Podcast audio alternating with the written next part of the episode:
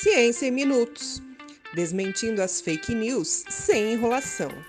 Olá, querido ouvinte! Nesta temporada, iremos desvendar os segredos sobre o novo coronavírus e tudo que envolve a pandemia da Covid-19. Vem com a gente! Olá! Aqui quem fala é o biotecnólogo João Marcos, da Universidade Estadual de Maringá.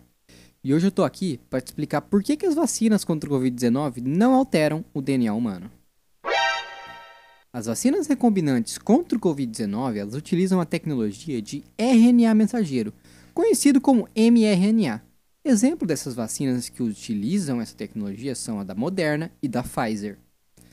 O RNA mensageiro é uma fita de código genético que age como intermediários químicos entre o DNA e nossos cromossomos e a maquinaria das células que produz as proteínas de que precisamos para sobreviver.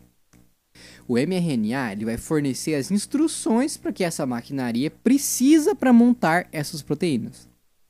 E a vacina vai funcionar carregando uma receita do vírus do SARS-CoV-2 para dentro do nosso corpo, com o objetivo de fazer com que as nossas células aprendam a produzir essas proteínas que vão levar o nosso sistema imunológico a fabricar os anticorpos necessários para combater o coronavírus. Essa é a chamada resposta imune. E por fim é bom ressaltar mRNA não é o mesmo que DNA. Ele não pode se combinar com o nosso DNA para mudar o nosso código genético, pois o DNA ele fica isolado no núcleo da célula.